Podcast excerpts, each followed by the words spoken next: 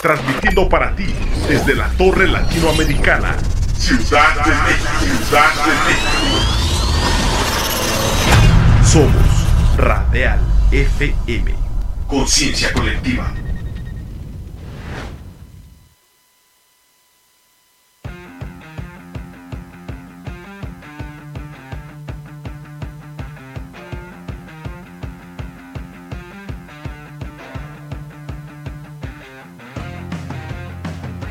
Conéctate a la música alternativa de toda la geografía de habla hispana en Antena Iberoamericana.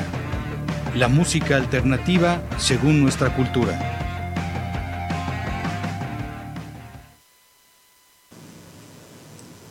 Estamos iniciando una semana más en este programa llamado Antena Iberoamericana que se transmite todos los lunes y los miércoles a partir de las 2 de la tarde desde Radial FM aquí en el piso 20 de la Torre Latinoamericana.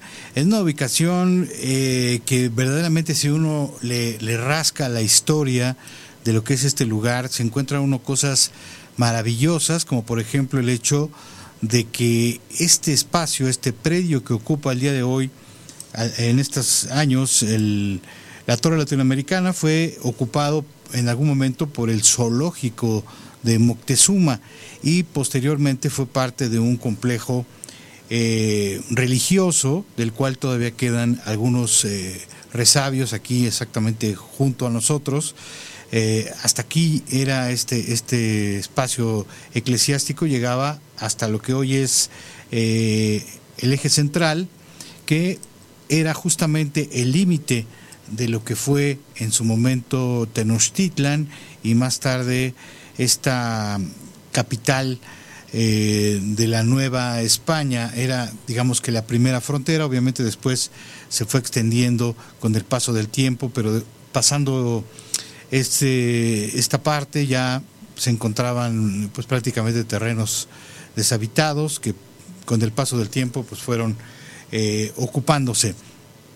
Eh, el día de hoy vamos a tener una plática con un grupo que eh, si bien está dentro de este, esta multitud de bandas que conforman el panorama de las propuestas indie, eh, digamos que tratan de encontrar un, em, una personalidad propia, eh, y en este caso ellos se han dejado influenciar, sobre todo en la última etapa, mucho por la música disco, este fenómeno musical que se dio a finales o mediados finales de los años 70, eh, que yo todavía recuerdo, pues bueno, era, era algo que estaba en contraparte con lo que era el rock. Eh, realmente la gente que le gustaba el rock no, no veía con muy buenos ojos a la música disco, que se convirtió en una fiebre enorme eh, a partir de del surgimiento de, muchos artistas y, y, sobre todo también a partir de una película icónica que se llama Fiebre de sábado por la noche, que eh, bueno, narraba las aventuras por ahí de una persona a la cual tenía mucha facilidad para el baile y, y todo el soundtrack se convirtió en una serie de éxitos.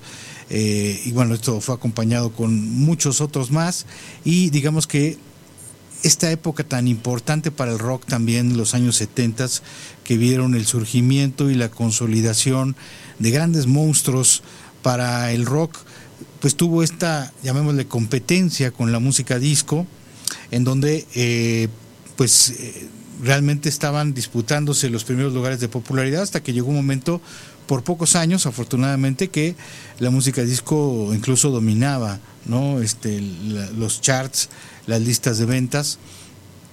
Ahora, si nos eh, remontamos de, después, digamos, de este repudio que se tenía por la música disco, eh, eh, viéndolo ya con el paso del tiempo, nos encontramos con que había dentro de este movimiento musical también algunos extraordinarios arreglistas, productores, compositores, cantantes, así como también había muchos productos desechables, cosas de muy baja calidad.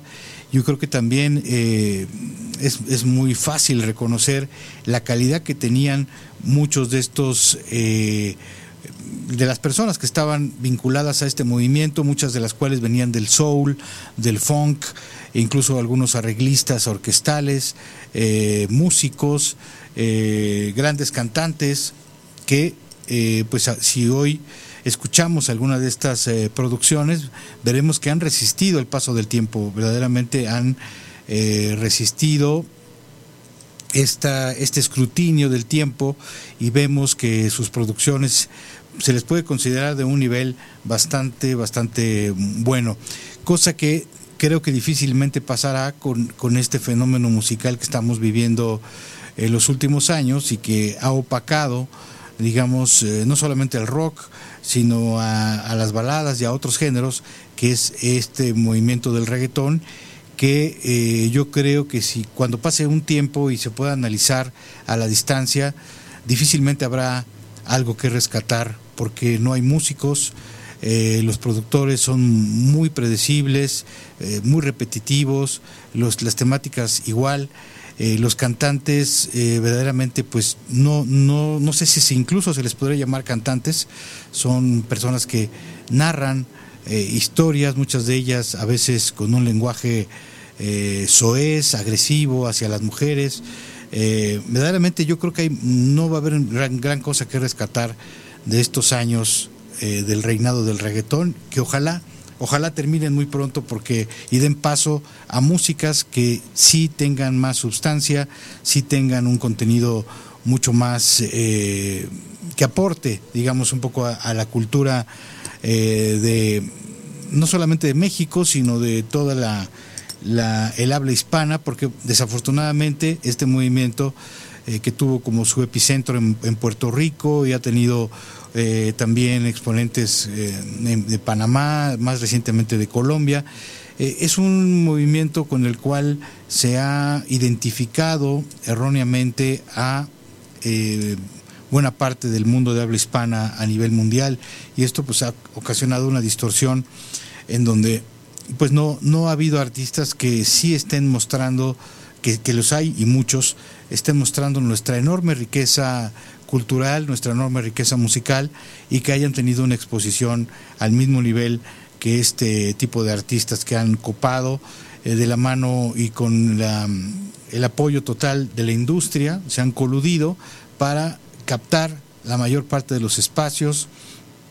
Eh, a todo el mundo nos ha pasado que hemos querido entrar a YouTube, a eh, diferentes modos para oír música y nos encontramos con comerciales, anuncios de estos productos, entonces vuelve un círculo vicioso, un círculo maligno, en donde continuamente se está promocionando esta música y con, bajo la excusa de que es la que más dinero está generando y que por ende es la que más el público está eh, respaldando, pero también es la que más dinero tiene detrás, más promoción tiene y ahí es donde viene este, este círculo, esta rueda de la fortuna interminable en donde durante tantos años ya no parece haber algo que vaya a frenarla, no parece haber algo que vaya a romper con esta eh, situación que ha detenido muchísimo el surgimiento a un nivel importante de artistas que lo merecerían y sobre todo pues en el caso de, los artistas mexicanos porque todo este movimiento a menos de que me esté equivocando al día de hoy no cuenta con ningún exponente mexicano eh, que se haya beneficiado de todo este éxito que ha generado millones eh, de pesos eh, en México, hablando de lo, que, de lo que estamos viviendo en nuestro país, ha generado millones de pesos que pues se han ido al extranjero, hacia artistas que no son de aquí. Y bueno, esto es algo que viene todavía a agravar esta situación generada por, por el reggaetón, no solamente el hecho de su ínfima calidad, de sus mensajes eh, misóginos, muchas, muchos de ellos, sino también esta cuestión de que todo este dinero que se genera se va a otro lugar, no, no se queda aquí en, en, nuestro país. Pero bueno, esta fue un poco la idea de regresar con eh, Antena Iberoamericana. La idea fue tener un, contribuir con un granito de arena a crear un foro para hablar, para exponer la música que se está haciendo en nuestro país, entiéndase rock, entiéndase música alternativa, Eh, y bueno, con esto queremos captar a la música que se está haciendo con un interés eh, genuino de sacar lo que uno lleva adentro, de proponer musicalmente, de experimentar, incluso también, ¿por qué no?, de divertirse haciendo música, pero todo esto obviamente con un, trabajo propio, un trabajo que consideramos pueden representar a los artistas que están eh, pues siendo parte de este, de este movimiento. Y esa es la intención de crear este espacio que se transmite los lunes y los miércoles a las 2 de la tarde eh, y también con esta posibilidad para la gente que no nos puede acompañar en vivo de que puedan escuchar un podcast que se hace con eh, los programas del lunes y los programas del miércoles y que estará disponible a partir del viernes siguiente a esas dos sesiones. Y lo pueden ustedes escuchar y pueden escuchar todos los programas anteriores en el, los podcasts de Radial FM.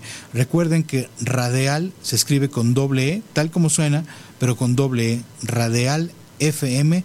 Así búsquenlo en Spotify y ahí van a encontrar eh, en este espacio de eh, Radial FM dentro de Spotify van a poder encontrar eh, las, los programas los programas que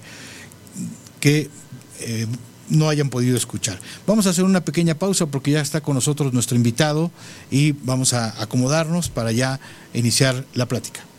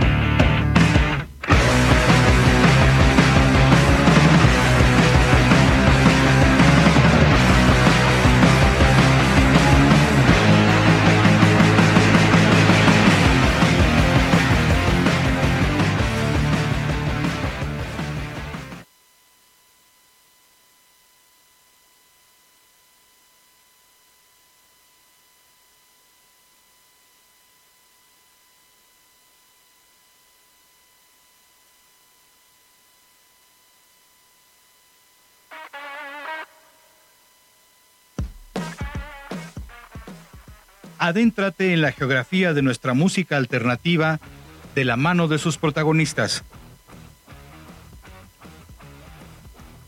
Todos los lunes y miércoles a partir de las 2 de la tarde en Antena Iberoamericana por Radial FM.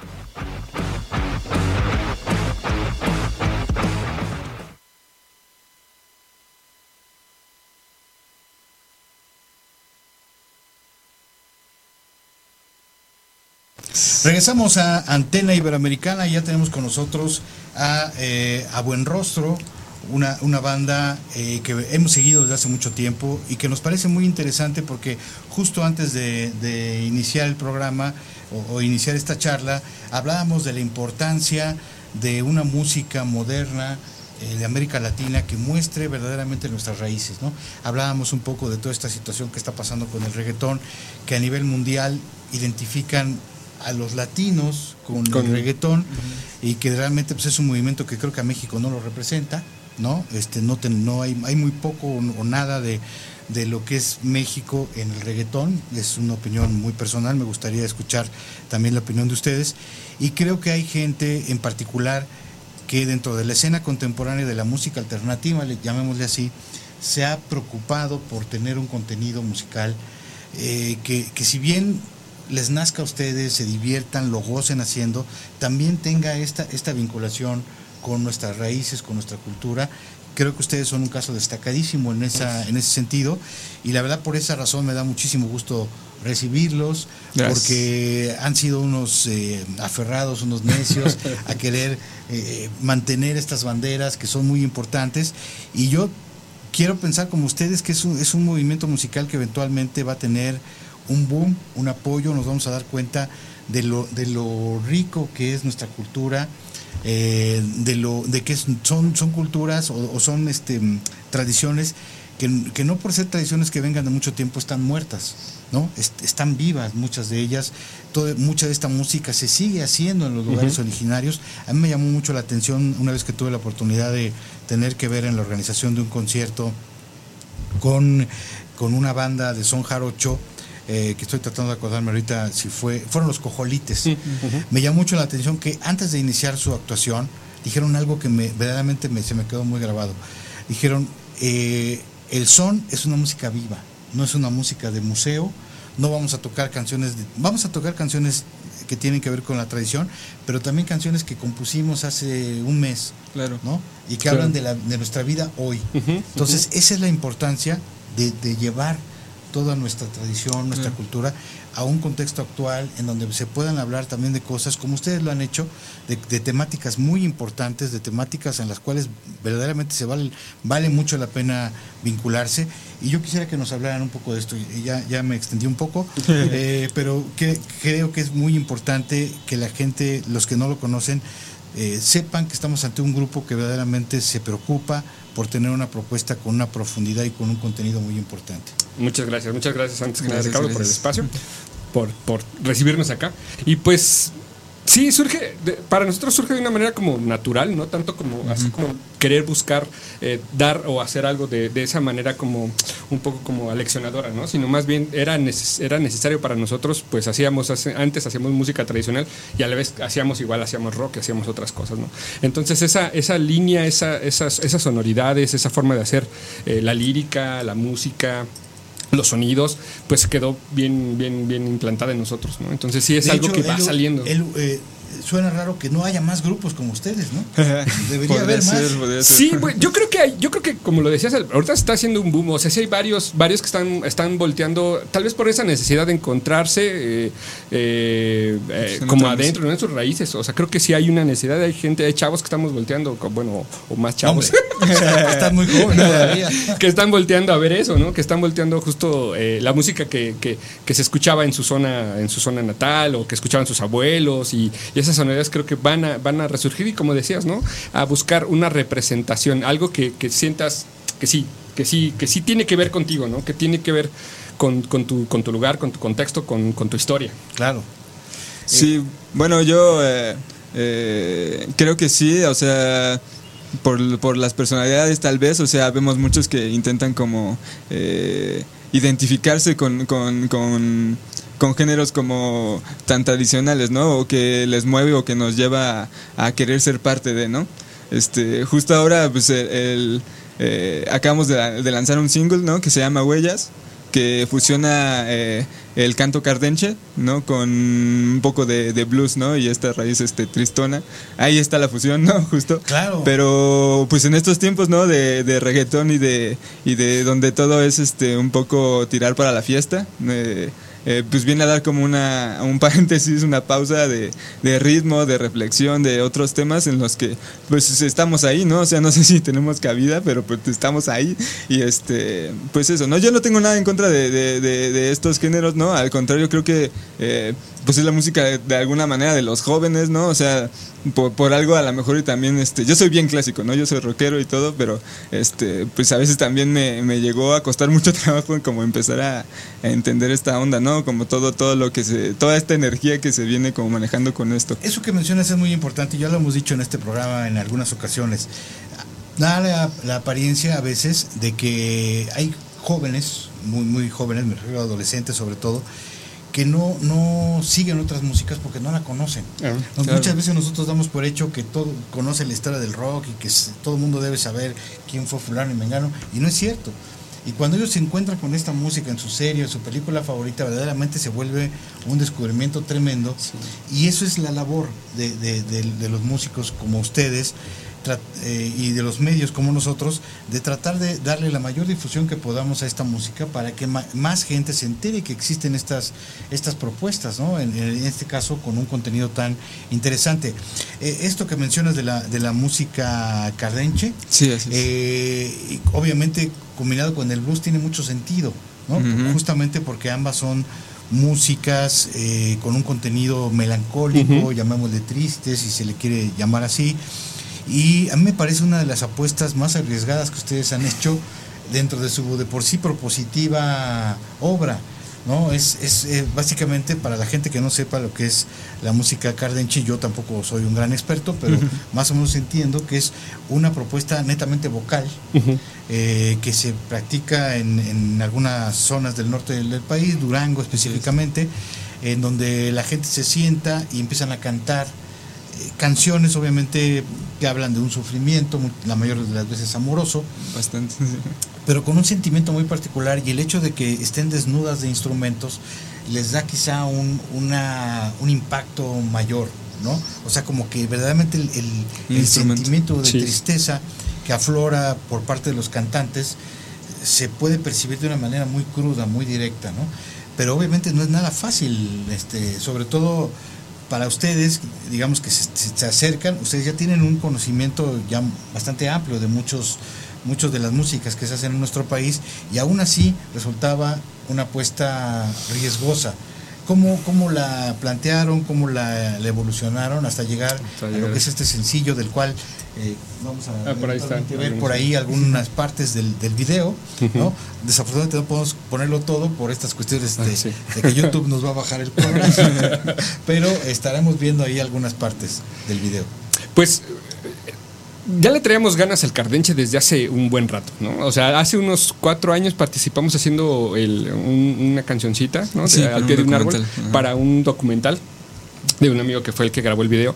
Entonces ya traíamos como, como varias ganas. Es un género que nos ha que hemos escuchado pues desde hace un buen rato que nos que nos, que nos atrae, ¿no? que nos gusta. Que también las propuestas que hizo este Juan Pablo Villa, esas, esas nuevas versiones estaban increíbles. Y bueno, después de estos dos años de, de, pandemia y de muchos cambios y de muchas pérdidas y de una introspección como muy, muy fuerte, ¿no? Obligada para muchos, pues me puse como a, a, escribir algunas, algunas cosas, algunas líneas y al ir definiendo las melodías me di cuenta que, que, que tenía que ser por ahí, que tenía que ser por esa onda del cardenche, que era como el momento de hacer esa, esa, experimentar sobre esa línea que tenía el tema, que funcionaba para eso. Y se dio afortunadamente con, con, el colibrí, con Sonia, a hacer el acercamiento con Higinio, que es el más joven de los cardencheros de Sapiores. Que se, que se, se, prendió con la rola, le gustó. Sí, nosotros estábamos súper emocionados por, por poder hacerlo. Es que tener esa guía, ese apoyo es fundamental. Sí, claro. Sí, sí. Y aportó mucho en el ah, en la manera de cantarlo, en la manera de poderlo ¿Cómo tienes que sacarlo, sacar el sentimiento para poder lograr esta esta pues la coloración y, acercarnos lo más posible a, esa sensación, a la sensación del cardenche. Pero sí fue, fue un, eh, sí nos han dicho que es una apuesta bastante... Eh, y aparte por el contexto, por lo mismo que hablamos, ¿no? Ahorita todo lo que suena en radio, todo trae un beat, trae un tum, tum, todo el tiempo. Pero también creo que te ayuda a a sentarte un ratito, a relajarte, a hacer una introspección, a, recordar. ¿no? Sí, y, sobre todo que también, bueno, dentro de los, algunos de los grupos que están mis cuidos en esta tarea de fusionar de una manera muy natural y, que porque es algo que es una dualidad que ellos la ven como, como ustedes, como algo que es parte de su contexto. Eh, hay como, como mucha tendencia al son jarocho. como que se hay varias bandas que se cargaron mucho hacia eso. Y cuando no, hay obviamente muchas más corrientes, y yo creo que eso ha sido parte de lo interesante que, que ha hecho Buen Rostro. ¿No? Este, de acercarse a otros, eh, quizá de repente algún acercamiento, no sé, al son, al son alteño, en este caso a la música cardenche, a otras, a otras este, sonoridades, porque realmente pues también quedarse solo en el son jarocho también es limitarse, ¿no? siendo tan amplio eh, las influencias que tenemos en, Aguacero, la música. Aguacero, por ejemplo, el anterior sencillo, eh, invitamos a músicos de, que, de calentanos, tamborita calentana, violín calentano, y el ritmo tiene, que, tiene esa base. ¿De qué región del, país es este? Esta es la parte de todo lo que es el río, la parte de Guerrero, Estado de México, Jalisco, ¿no? Es el, río, no, el río, ay, se me fue ahorita el nombre del río, pero es la tierra caliente, todo, lo que es tierra caliente, pero lo hicimos más como pegado a la parte de Guerrero, del estado de, con la tamborita, ¿no? Con tamborita y los ritmos. Entonces nos acompañaron algunos músicos de aquí de la ciudad que tocan, que tocan esos, estos géneros y yo creo que tiene que ver con justo como el gusto, como te decía, es una, es, surge de una manera natural. O sea, tenemos ese gusto de escuchar. Todavía vamos a bailar fandangos, ¿no? De repente cuando podemos nos, verán por ahí en los fandangos bailando o participando. Y pues es, es algo que tiene que salir de alguna forma, como ente creativo, encuentra una forma en donde salir, en donde expresarse. Ok, vamos a, si se puede, a escuchar un, o ver, un, ver y escuchar un fragmento del video que acompaña a esto y ya platicaremos un poquito también de este documental, de cómo conocieron al, al director de este video. Perfecto. Entonces, permítanme. Sí.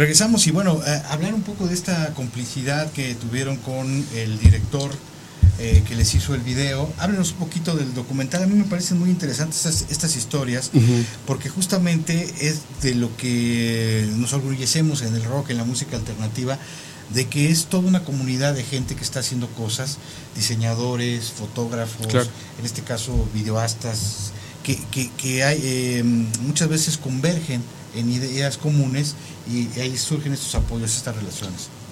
El director se llama Alejandro Herrera, es un amigo rockero, justo tocamos en una banda hace ya varios, varios, varios años, varios soles. Y bueno, él es, él es cineasta, es, cine, graba cine, es director. Y hizo un documental que se llama El Camino Desierto, que es un documental que justo habla de las dificultades para hacer un cine en México. Y lo graban en el norte, lo graban en Durango, entonces eh, todas las escenas son de allá, nos, nos, dice, oye, ¿qué onda? ¿Quieren aventarse una canción cardenche? Yo sé que ustedes no trabajan como todos estos géneros. ¿Dónde se puede ver ese comentario? Perdón, es que luego hay unos que están disponibles incluso en YouTube. Creo que está en YouTube, está en YouTube. De todos modos, Camino, El Camino Desierto. De todos modos, eh, por ahí está una publicación y si no lo vamos a repostear en, las páginas de Buen Rostro, lo hemos puesto y por ahí lo pondremos. Arroba Buen Rostro MX. en todas las redes estamos así, entonces ahí lo pondremos. El Camino Desierto de Alejandro Herrera. Ha ganado varias, varios premios en Europa y acá en México. está bastante interesante. Habla, habla también de, esta, eh, de estos conflictos de hacer arte independiente en México. Ah, en, ese lado, en ese caso del Entonces cine. nos interesa mucho. Exacto. Ahí, ahí, nos veremos identificados. Y, eh, y después, eh, cuando, cuando sale esta canción, le digo, oye, pues yo creo que este, estaría bueno que, que ahora tú participaras en la parte del video, ¿no? Porque tiene un background así increíble de tomas de, Durango, no, Maravilloso. Entonces, eh, pues fue, fue por la línea, ya ¿Esto estando ahí. ¿Por la zona de la comarca lagunera o es más exacto, hacia Durango? Exacto, es por ahí. Ya justo cuando estuvimos hablando salió la idea de hacer una especie de documental, ¿no? que todavía está como en proceso, en donde a la gente que invitamos a participar en el video a hablar de, de, pues, de esas pérdidas, de las personas que, que ya no están en su camino y que fueron bastante valientes, sí, bastante, bastante emocional, pues nos compartieron historias y, y pues creemos que es un buen material como para sacar justo un documental eh, después de estos años. Tan difíciles, tan duros, eh, que sin embargo pues parece que ya estamos, estamos saliendo. Y bueno, eso también ha sido un balance muy interesante en la música de Buen Rostro. El hecho de tener canciones festivas, lúdicas, con canciones con mensajes importantes y también con esta, este sentimiento más... Eh, eh, profundo mm, que, te lleva más como algo de para poderlo escuchar más que bailar y, ¿cómo, ¿cómo, describirían el momento actual? Yo, yo siento que hay como una evolución, una madurez constante eh, y que se han ido abrevando de, de, nuevas influencias. Incluso me imagino músicas que ustedes mismos, siendo, digamos, conocedores de varias corrientes, siguen descubriendo, porque es interminable. Eh, ¿Cómo definirían este proceso eh, en el que va de la conformación, de, si se puede llamar definitiva de un sonido, de una propuesta? Eh, yo creo que, bueno, por lo menos desde mi estancia ¿no? en, la banda, creo que la banda sin querer un poco se, nos reinventamos, ¿no? Eh, pues al final eh, nuestro disco Vibra es algo bastante diferente en, cuanto a concepto, en cuanto... O sea, tenemos toda esta onda de, de, tratar de ser muy escénicos, de tratar de llevarlo a otro, a otro nivel de alguna manera. Entonces, este, desde el vestuario, desde otras cosas, han, sido sabores muy diferentes, ¿no? Entonces, con esta nueva producción, pues intentamos un poco reinventarnos, este, eh, buscar a lo mejor este, cada quien este, nuevas sonoridades, o más bien acoplarnos cada quien a, a como este sentido de grupal, ¿no? De hacer música y seguir como componiendo y buscar otros caminos, pues yo creo que es eterno. Sí, totalmente. totalmente. Y, cierto, o sea, yo creo que Buen Rostro, otra de las características es que no se repite, ¿no? Sigue como manteniendo una base, pero como lo comento, parece como que se reinventara y exploran nuevas eh, sonoridades, ¿no? Sí, es un, es un como darle chance o darle libertad a la canción o a lo que va sucediendo, ¿no?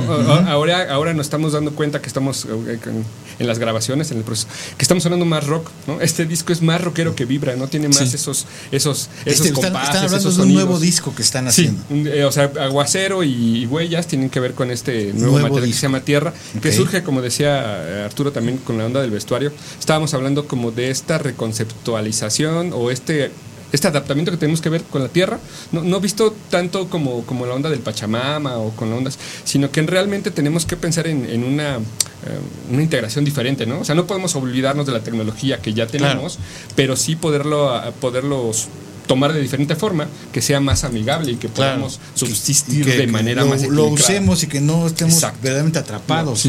Hablamos un poco como de esta onda de la sobreproducción así también, grosera, masiva que hay.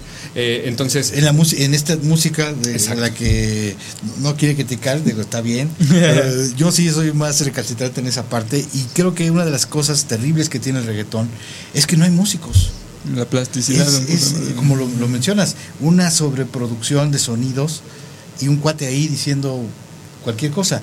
Eh, no hay músicos. es muy raro escuchar que haya un guitarrista. Va, mucho de, la onda de, cómo se ha dado este boom este digital y las nuevas tecnologías, ¿no? Que son mucho más accesibles a, hacia personas, este, pues cada vez de más escasos recursos y demás. Entonces, eh, pues viene de esta onda de, cómo se aborda la producción desde ahí, ¿no? O sea, eh, las herramientas que tienes. Ya no necesitas realmente tener una, una, un baterista, una teoría o algo así, sino que pones este simplemente muestreos o cosas ya prehechas un poco y le vas moviendo, ¿no? Entonces es como, como una onda de apropiarse de la música de una manera diferente, ¿no? O sea, para mí el talento que puede tener un músico es este... Eh, pues no tiene un valor, ¿no? Es algo que está ahí, es algo muy cabrón, ¿no? Y que y que vale mucho la pena y demás, ¿no? Bueno, por eso soy músico de alguna forma, pero también, o sea, no, no me no me atrevería a decir que no es música o algo así, porque eh, al final es como tomar estas herramientas y ponerlas ahí, ¿no? O sea, tal vez es esta onda de, de, de, de, que también venden la historia, ¿no? De siempre querer las mismas cosas, este, ser el más el más este Con más dinero, macho, con más- el que ajá, tiene sí, más sí, sí, varo, un el que tiene más chicas, el que no, y entonces este pues ahí ahí más bien está como como todo aplastado, ¿no? Va todo en bola y se Sí. ha, ha salido lo que ha salido, ¿no? Sí, no, y siempre ha existido, digo, hace mucho tiempo, no siempre, pero ha existido hace mucho tiempo, toda esta música hecha con secuencias, con ¿no? Sí, Este, sí. el tecno, et- etcétera, ¿no? la música electrónica, que vendría siendo un poco lo mismo, es decir, no hay, no hay músicos como tales, más allá de que a la- hay una tendencia de reconocer a los DJ y a los gente que hace cosas con sintetizadores también como músicos, ¿no? Claro. Justo, justo acá- me acaba de pasar algo como en esa onda que dices de esta necesidad de estar escuchando siempre cosas nuevas y lo que está. eh, empecé, llegó por, por, por unas búsquedas, ¿no? A escuchar a un, a un reggaetonero que se llama, el ma- que se llama Zetangana, que es español. Zetangana. Ujú, Español, claro. Eh, y la verdad es que lo que escuché en la producción, me, me- o sea, me dijo, claro, está, está, se está haciendo la música de, de diferente manera a la que normalmente la hacíamos, ¿no? Eh, desde el rock o desde la tradicional y todo eso. Y creo que es importante eh, entenderla y ver, porque tiene cosas interesantes. Hubo Y, y sobre todo es eh, que no, a lo mejor digamos hay 10, 20 artistas que no, y de repente rescatas uno, como el caso de Tangana, que yo coincido contigo, tiene cosas interesantes, tiene incluso elementos del folclore Sí, y otro del tipo de cosas. Eh, flamenco, de la ajá, de, su folclore de ellos, digamos, como Sí, sí, españoles. Y Entonces ahí es donde se pu- puede volver eh, ya con unos rasgos interesantes, pero sinceramente creo que son garabazos de libra en, en un contexto que en donde hay priva más como esta idea y de, de repetición, como de repetir las fórmulas y sobre todo que ya eh, en un principio eh, el reggaetón eh, eh, parecía un movimiento callejero. ¿no? Sí, Lo era, un movimiento que eh, estaba en las calles, de, sobre todo de Puerto Rico, pero ya, lo, digamos, de muchos años para acá, ya son productos mediáticos Ya son mainstream. que ya no tienen nada que ver con la calle.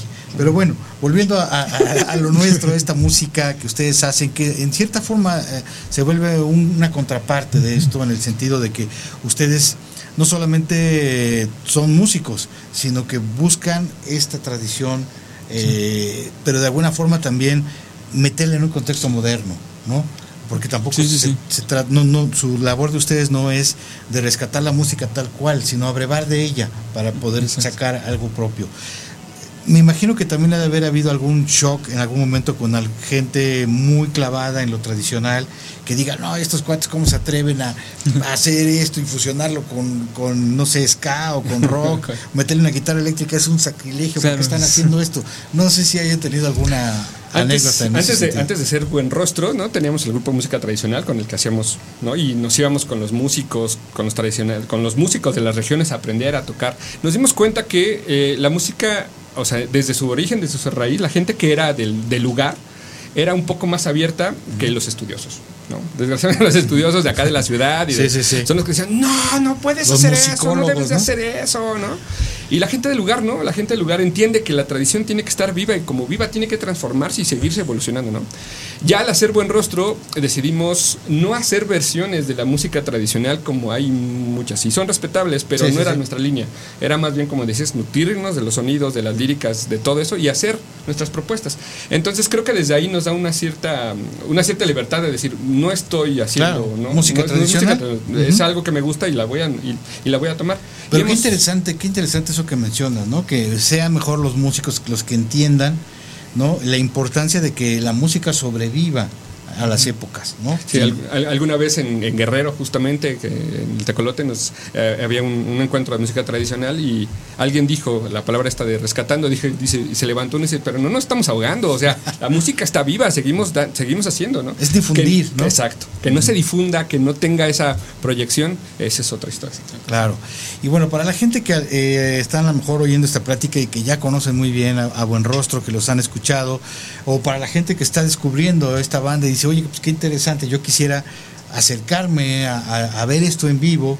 eh, Tienen ustedes un concierto en puerta. Sí, es. en un lugar además que tiene un- un- unas características muy particulares. Yo creo que cuando uno se mete ahí al, al huerto Roma Verdes, se mete uno como a una especie de lugar, ex- Microcosmos. sí, microcosmos, como, como un oasis, ¿no? Dentro de la ciudad, Sí, sí. en donde se olvida uno por un momento del mundanal ruido, de todo este estrés que traemos y, se mete uno en un, en un ambiente mucho más relajado y yo creo que es el ideal para disfrutar de un concierto de buen rostro. ¿Cuándo va a ser? Es este sábado, sábado 3 de septiembre a las 7 de la tarde, ahí en Huerto Roma Verde. Toda la información, boletos, preventa están en Buen Rostro MX, en, Twitter, en Facebook, en YouTube, en todos lados, ahí nos pueden encontrar. O en, cayéndole directamente al lugar. ¿no? Es este sábado, vamos a Este, este sábado, eh, además. Eh, pues es una experiencia muy agradable, ahí este, muchas veces venden también algunas cosas para comer, y si no, bueno, pues está en medio de la Roma Condesa, pueden ahí echarse una tarde, un mediodía, ir a comprarse un buen libro, a ir a comer algo, y ya a la hora de, del concierto, pues 3 de la tarde. No, 7 de la tarde. 7. Sí, a las 7, a las 7. 7, es que no sé si dijiste 3 o yo, yo, me quedé con la idea, pero aclaramos que es a las 7, a, una hora perfecta, ¿no? Este, no hay todavía este, ningún, ningún tipo de problema de, de, movilidad, ¿no? Va a terminar el concierto a una hora en donde sea cual sea la manera que ustedes se van a mover, lo van a poder hacer sin ningún momento, si el transporte público está súper tranquilo y se la van a poder pasar increíble, créanme, eh, presenciando el trabajo ya de, un, de una larga data de un grupo que eh, a la fecha cuenta con dos discos por llamarlo así, digo, tratando de regresar a ese viejo concepto del disco, que, son lo, que, que, bueno, es en el que crecimos y que nos cuesta a veces mucho trabajo poder este pensarlo de otra forma, pero bueno, estamos en la era de lo digital, donde hay sencillos, pero están estos dos discos que son dos discos de estudio y además hay un disco, digamos, digital en vivo que retrata, perdón, retrata mucho de lo que es la banda en vivo. ¿Cómo, ¿Cómo eligieron ese repertorio que se muestra en este disco en vivo? Eh, pues realmente eso fue un poco en colectivo, ¿no? O sea, siempre tratamos de, que el show tenga arcos, ¿no? Y que tenga eh, una experiencia chida como para, para que la gente se, se, conecte, ¿no? Y esté ahí con nosotros. A mí, eh, en lo personal, creo que eh, sí es un plus de la banda el que, el que puedas desde, oír una presentación en vivo, porque pues dejamos muchas cosas ahí. escénicamente, pues cada uno tiene muchas tablas de alguna forma, hay energía, hay colores. Sí, sí, hay actores, hay actrices aquí, bailarines. Este, de todo. Entonces, este, eh, pues esta onda del vestuario eh, y demás, pues este, también está chido verlo ahí porque se, se, puede ver una unificación, una, un algo más, ¿no? Ahí, este, pues yo dejo de ser quien soy y soy el guitarrista de buen rostro, ¿no? Entonces, este yo, les recomiendo, ¿no? Que si se quieren acercar a la banda, en vivo es una excelente. Es que realmente eh, nunca termino de conocer una banda hasta que la ves en vivo. Si verdaderamente no ves a una banda en vivo, conoces un trabajo de estudio que puede o no tener que ver con, lo que es realmente la banda, ¿no? Entonces, cuando uno la ve en vivo, en este caso, en esta oportunidad que van a tener el sábado en el Huerto Roma Verde a partir de las 7 de la noche, pues es algo que verdaderamente les va a dar la imagen definitiva de lo que es Buen Rostro, que también transportan toda esta influencia eh, de, nuestro, de nuestra cultura popular al escenario, no solamente a través de lo musical, hay muchos colores, ¿no? Hay, hay como una actitud también que es mucho de, de muchas, de nuestro pueblo, de nuestras, de nuestras regiones de México, que es gente que muchas veces encuentra la felicidad en las cosas más simples y nosotros a veces nos la complicamos demasiado en las ciudades, ¿no? Tenemos una, eh, hace dos años salió Cállenme, que es un merengue, ¿no? Pero hablábamos de todos estos movimientos sociales y fue cuando estuvo con el movimiento feminista más fuerte aquí en la ciudad. Estaban pasando cosas en, en Chile, en Colombia. Entonces eh, sacamos esa, esa, y me acordaba de un lema que, que se decía que también la, la, revolución también se baila, ¿no? la lucha también se baila. Entonces creemos que... Sí, sí, sí, ¿no? un mensaje muy poderoso, una de las mejores canciones, también búsquenla por ahí, de lo, de lo que ha hecho Buen Rostro. Eh, muy, muy recomendable todo su trabajo. La verdad es que les agradecemos enormemente que hayan venido a invitarnos, a recordarnos de todo este trabajo. Eh, toda su discografía está en Spotify, estos dos discos que están en versión física, que también vale mucho la pena el diseño, todo este trabajo de, que tiene todo que ver con este sincretismo que refleja su música. Eh, vale mucho la pena también tenerlo en físico la gente que ya está más habituada, están los dos discos en, las plataformas digitales, además de esta muestra en vivo, que es también todo un disco, digamos, como un disco en concierto, y estos dos sencillos que ya han lanzado, del que nos están abriendo la puerta a un a una nueva etapa de Buen Rostro que parece que va a seguir ampliando los horizontes musicales. ¿no? sí, sí, va a salir bastante, bastante variado. El... ¿Para cuándo tienen pensado más o menos el lanzamiento del disco completo como tal?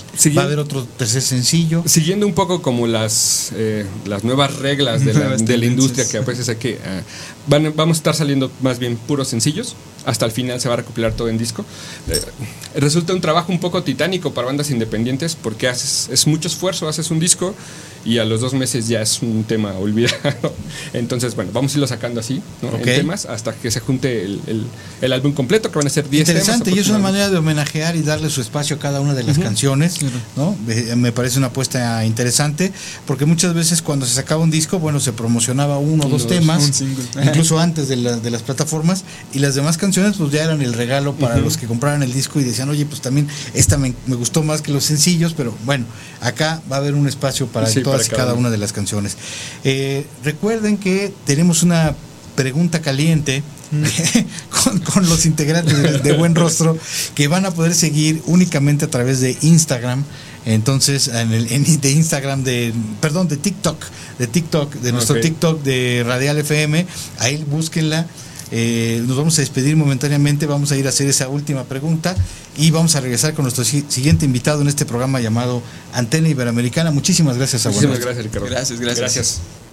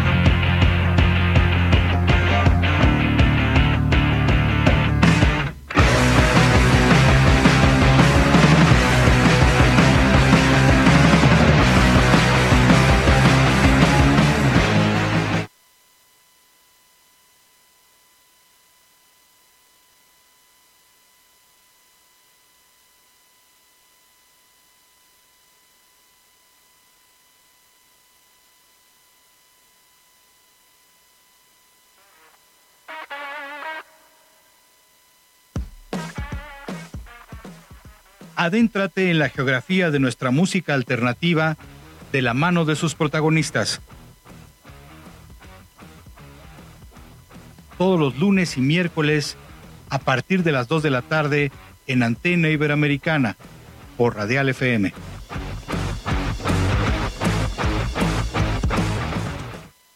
Regresamos a Antena Iberoamericana. Eh, ahora está con nosotros Sino, que eh, tuvieron ahí algún inconveniente, pero afortunadamente ya están aquí con nosotros. Eh, y la verdad me da mucho gusto recibirlos porque son una banda que ha trabajado, me ha tocado verlos desde hace ya un rato, ver cómo han ido creciendo, cómo han ido evolucionando su sonido. Platicábamos un poquito antes de entrar al aire, antes que nada, bienvenidos. Muchas gracias, hola, hola a todos. de este, este última, estos últimos sencillos, eh, después de lo que fue la publicación de su álbum debut, eh, que han tenido, tienen una influencia notoria de la música disco, ¿no? Lo cual, pues es un poco extraño siendo tan jóvenes, ¿no? Obviamente ustedes no, no vivieron la época de la música disco, pero bueno, eso no quiere decir que no tengan eh, el gusto como melómanos de de repente poder encontrar y descubrir ese, ese, movimiento que fue tan importante en la década de los 70 que produjo, hablábamos eh, de que fue un movimiento que eh, si bien fue desdeñado un poco por los rockeros en su momento, después con, al, tiempo creo que es más que obvio darse cuenta que había grandes productores, había músicos que habían hecho soul, funk, vocalistas también de un gran nivel, arreglistas que habían hecho cosas orquestales, etcétera. Creo que hay muchas cosas rescatables de, de lo que fue aquel movimiento, como que también había una parte pues verdaderamente muy muy simple, ¿no? Eh, pero creo que hay una muy una parte muy interesante que se puede rescatar y a mí me llama mucho la atención y quiero preguntar empezar con eso, preguntarles de dónde viene esta influencia de la música disco en estos temas más recientes de Sino. Bueno, hola, eh, primero que nada muchas gracias por la invitación. Habla Gercio, baterista, y la influencia yo creo que viene ya desde hace un ratito. Así como lo dices, pues no nos tocó esa oleada, disco, funk, ya tiene sus añitos, pero viene desde pues nuestros papás, supongo yo, que pues ponían música, de repente uno inconscientemente eso se, les, se, nos queda. Y tiempo después cuando empezamos la banda empezamos como a buscar nuestro género, ahí encaminarnos. Y pues si te soy sincero, en un inicio nos costó, o sea, no sonábamos a lo que sonamos ahorita. Éramos pues como cualquier banda que inicia con covers, era de hecho bastante genérico nuestro estilo, rock, rock este al más puro estilo así como bandas de garage. Entonces, este pues de ahí dijimos, a ver, hay que hacer algo diferente, ¿qué, qué podemos hacer para sonar diferente? Por ahí una historia curiosa con un ex integrante que éramos dos guitarristas, bajo, batería. Por ahí tuvimos algunas diferencias con aquel guitar, este, sí, el guitarrista, que era el que hacía los arreglitos, sale de la banda, por ahí entra Christopher, que es el tecladista, y en nuestra necesidad de cubrir esa guitarra dijimos, a ver, pues hay que cubrir esos arreglitos que hacía con el teclado, vamos a experimentar con efectos, a ver qué sale nos encontramos por ahí este efecto famoso que se llama string, que son estos violincitos. Nos gustó muchísimo, desde ahí no lo soltamos y... Y se ha vuelto un sello. Se, volvió un sello, de ahí pues yo empecé a meter baterías pues más funk. Hugo siempre tuvo esa influencia de, de funk. Entonces desde ahí fuimos poco a poco, o sea, sin darnos cuenta como que nos fuimos dirigiendo hacia ese camino y a la fecha pues estamos, nos gustó ese género, ese estilo y estamos tratando de pues pulirlo más dirigirnos hacia el disco, hacia el funk, pero sí meter un poquito también nuestro estilo. Claro, y bueno, eh, a mí me tocó eh, ser parte de, un jurado en donde ustedes ganaron un concurso. Yo recuerdo que desde entonces ya se les veía mucha, mucha madera, eh, porque tenían una gran energía. ¿No? Y, y, de alguna forma lograban darle, dentro de lo que obviamente cualquier banda Nobel tiene muchos aspectos por pulir, como todas las que concursaron, pero a ustedes se les veía como que eh, dentro de un cierto caos había como un, una dirección, ¿no? Y eso, y con toda la energía que ustedes traían, como que uno se daba cuenta que mm, conforme ustedes fueran poniendo las cosas en más en su lugar, la cosa iba a ir caminando cada vez mejor y yo creo que eso lo demostraron con su primer álbum, ¿no? Yo creo que en el álbum se dieron a la tarea de poner las cosas en su lugar, ¿no? Y sentar las bases de un ya verdaderamente de un de un trabajo musical que como bien lo mencionan ha ido evolucionando con, con los cambios naturales que también llega a tener una banda, ¿no? Eh, creo que es una banda que yo creo que muchas veces a los grupos les, odian las etiquetas, pero podría tener, se podría clasificar como indie por su sonido melódico, porque no es una banda a lo mejor tan estridente, no ni tan con, tantas distorsiones ni, demás. Y em, curiosamente una de las características que parece tener el indie es la utilización más de las secuencias y los teclados sobre las guitarras. En este caso ustedes nos, nos cuentan que fue una cuestión meramente pues de necesidad por Exactamente. pero ustedes por ejemplo cómo ven esta tendencia en donde parece que en el indie la, las secuencias los teclados van por encima de las guitarras que tradicionalmente era pues lo, lo más rockero no, es, es, decir ya ustedes inmersos en ese contexto de, de Camilo VII de Ruby Taze en fin de todas estas bandas que están de alguna forma marcando o que están liderando actualmente este movimiento? Pues es precisamente la búsqueda de transmitir emociones más eh, tranquilas, ¿no? Que emitan esta relajación, ¿no? Paz al momento de escucharla y se pueden escuchar en, se puede percibir en los sintes, ¿no? Como pads, los los strings, ¿no? Con guitarras llenas de chorus, reverb delay. Más que distorsión. Más que distorsión, efectos modulares. Exacto. Y nosotros nos enamoramos de ese sonido y precisamente en la búsqueda de encontrar un sonido pues único que nos agradara también encontramos este pues sonido indie y lo acogimos. Entonces, en este primer disco lo fuimos haciendo nuestro. Y Fue un paso muy importante, ¿no? Sí, porque primero compusimos una canción donde todo era muy rock. Luego compusimos una canción donde era todo, pues todavía más rock, pero más relajado.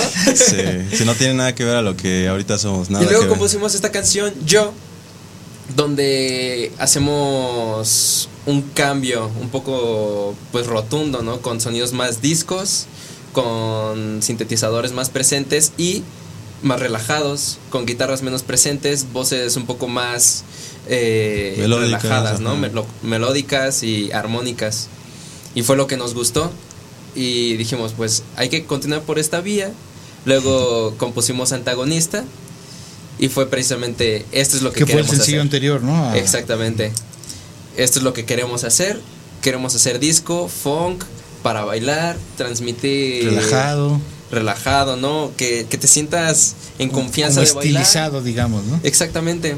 Y con letras que te hacen llorar. Sí, sí, justamente fue lo que nos llamó la atención, que más allá de que pues a nosotros nos gustara, cuando empezamos a interpretarlo en vivo, la gente cantaba y bailaba y les empezó a gustar mucho. Entonces dijimos, pues hay que hacer música bailable. Y las letras, es curioso que las letras pues siempre tienen este mensajes desgarradores, ¿no? De pues desamor.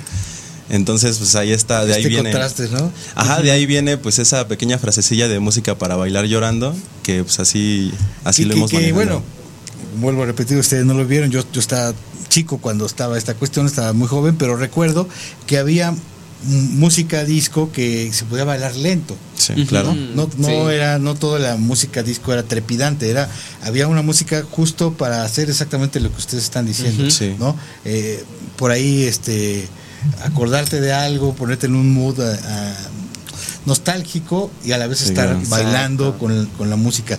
Y eso es justamente lo que ustedes están logrando. Háblenos un poquito del video, que ahorita vamos a tener algo de acá del, video. Eh, ahorita en un momento.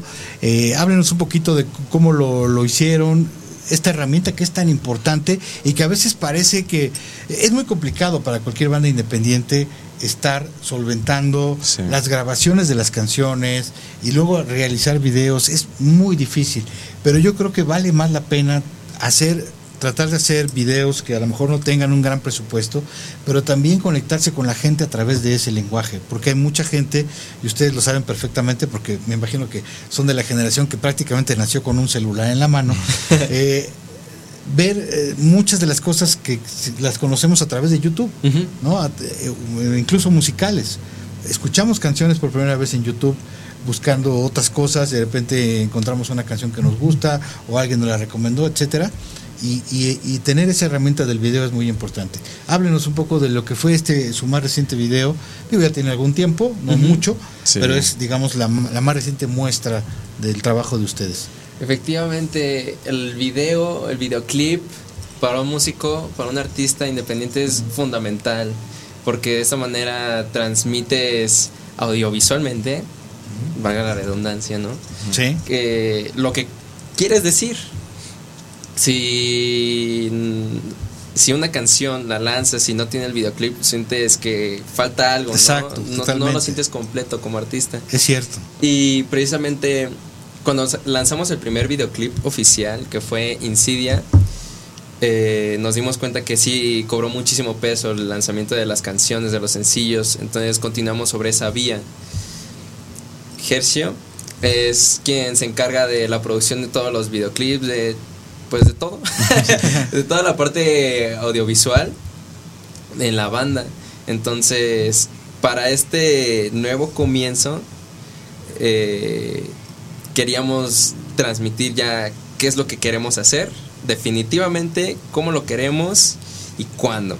Entonces lanzamos Penumbra y es el primer sencillo de este nuevo disco que vamos a sacar. Donde queremos transmitir ya, queremos hacer disco funk para bailar, pero no solo eso, queremos experimentar sobre el género, queremos experimentar sobre estos sonidos. Fusiones, exactamente. Y el, el video no podía quedarse atrás, ¿no? Queremos experimentar. Entonces Gercio adquirió nuevo equipo, adquirió también nuevos conocimientos para desarrollar esta parte de los videoclips. Y fue muy difícil porque es un trabajo que hace una persona. Sí, no y debería realizarse por un equipo, de 20. cuatro, sí, o cuatro o cinco por lo menos. Por, lo, menos. que intervenga la banda. Pero pues sí, no estamos tan inmiscuidos. Pero es que eso es verdaderamente los esfuerzos que valen la pena hacer cuando se trata de una banda independiente que tienes esa, esa hambre, esas ganas de transmitir, de, de, comunicarte a través de todas las vías que, que sean posibles. Pero bueno, y además todo mundo eh, cuando vimos una canción nos empezamos a imaginar un videoclip en la cabeza, ¿no? Cada quien hacemos la interpretación de la canción de acuerdo a nuestras experiencias, ¿no? Eh, y en este caso, bueno, pero sí es bien importante sumar, como hiciste, una versión.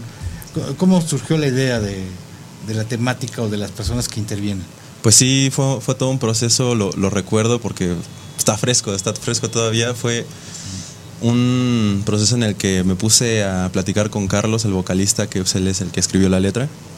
Y le dije, a ver, pues, ¿qué tienes en mente? ¿En qué te inspiraste? ¿Qué te llevó? ¿Qué sentías en ese momento? Eso me ayudó bastante. Él me contaba que Penumbra surge a través de un sueño, ¿no? Un sueño que él tuvo en donde sentía que se ahogaba, que habían flores y pues ahí lo describe todo en la canción. Entonces, bueno, todo esto yo lo fui escribiendo me fui imaginando cosas de por sí. Pues yo ya había interpretado algunas cosas nada más con escucharla, con, desde, la, desde, que la componíamos. Entonces, este, pues fue, fue saliendo poco a poco realmente. O iba escuchándola, escuché muchas veces y lo que me imaginaba, si me imaginaba algún movimiento, colores. Me acuerdo que en el intro ahí está el, sintetizador, el que siempre pues, nos ha caracterizado.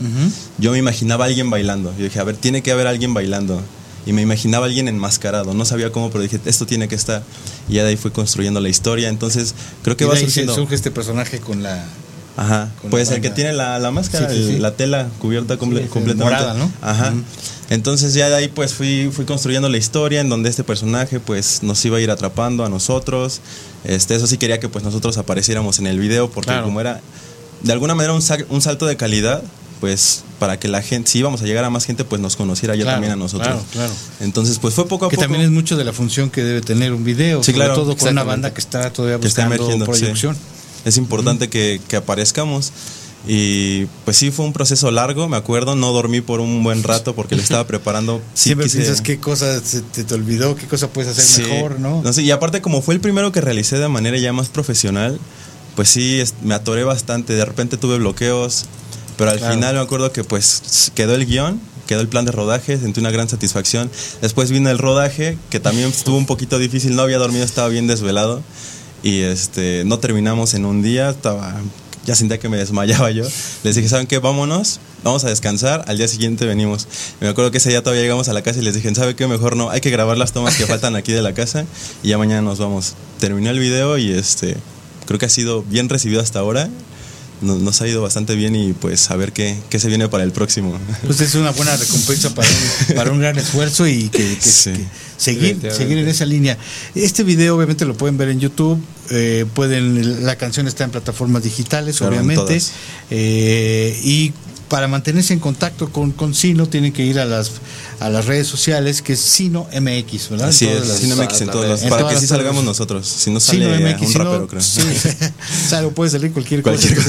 Mejor Sino MX, creo que vi hasta marcas de, de todo tipo de cosas que se llamaban Sino, entonces mejor Sino, Sino MX, MX, seguro y salimos. directamente ahí van a ver el inconfundible logotipo de, Así es. de la banda, El ¿no? es- Espiral. Hecho por Gercio también. Saludos. Buenísimo. Sí. Buenísimo. Y bueno, para la gente que quiera verlos en vivo, ¿no? Que, que conocerlos, además de que usted cada vez los, los conoce más gente, Mm. justamente van a tener un concierto en un lugar muy, muy cercano.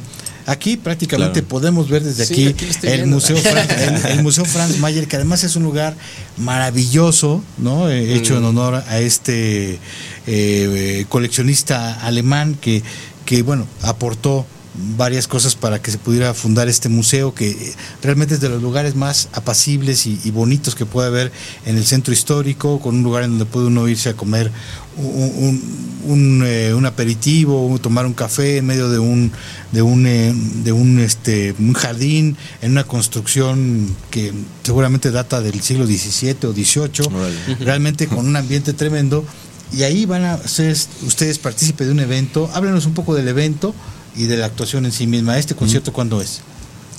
El concierto será el próximo 31 de agosto, miércoles. O sea, pasado mañana. Ajá. Así es. Exactamente. Ya mero. Yo sigo pensando que falta un mes. Falta un mes, sí, Pero ya se nos fue agosto, ya. Ya, ya. Dios. Bueno, eh, será en punta de las 8. Vamos a tocar con un querido amigo, se llama Germain, Ok. que también. No el de Los Ángeles Negros. No. No, otro, otro Germán. Otro, uno nuevo. Que también tiene un proyecto bastante interesante. Eh, ¿Lo coincidimos recomienda? en sonidos, claro que sí. Enteramente recomendado. Muy buenos músicos trae. y mm, sí, precisamente va a ser una noche de museos. Noche de museo en el Franz Mayer.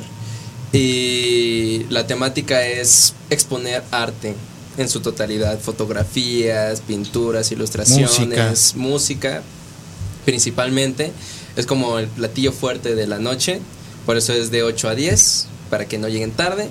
Serán puntuales. Los Un organizadores. horario muy fácil para poderse Claro. mover al terminar el concierto. Sí, exactamente. Y además está aquí, céntrico. Sí, súper céntrico, muy fácil de llegar.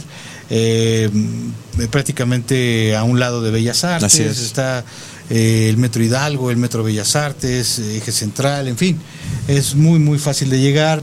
Una, una tarde de venirse aquí, si andan por el centro, aprovechen para venir al centro si tienen que comprar cualquier cosa y ya a cierta hora diríjanse al, al Museo Franz Mayer. ¿Va a tener un costo de entrada? 75 pesos la entrada. eh, Muy en accesible. taquilla Muy accesible. o en línea, bastante accesible. La recuperación para el museo. Toca Y primero Germain Toca primero Germain, luego nosotros. y empieza todo a las 7. Empieza todo a las 6. A las seis. A las 6 seis. en punto empieza un recorrido por el museo con las exposiciones. que han llegado a tener exposiciones maravillosas. Me imagino Exacto. que deben tener ahorita algunas muy atractivas. Y en punto de las 8 comienzan las bandas. Ok. Empieza Germain, a las 9 comienza Sino y terminamos a las 10.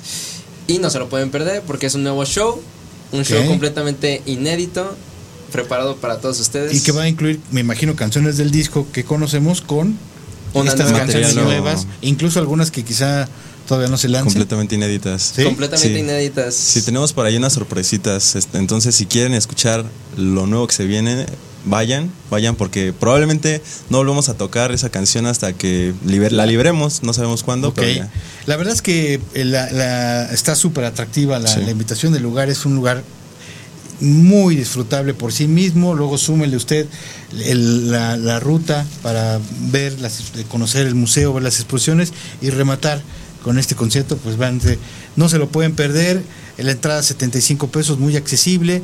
Museo Franz Mayer está a un costado de la, de la Alameda Central, muy cerca de Bellas Artes, aquí en el centro histórico. Lo estamos viendo desde aquí, al Museo Franz Mayer. Y pues les agradecemos muchísimo que nos hayan acompañado, que nos hayan platicado, que nos hayan hecho esta actualización de lo que está haciendo Sino. La verdad que los felicitamos por esas, ese entusiasmo que siempre los ha caracterizado, esas ganas de hacer las cosas y que si siguen así, pues yo creo que todo va a salir cada vez mejor.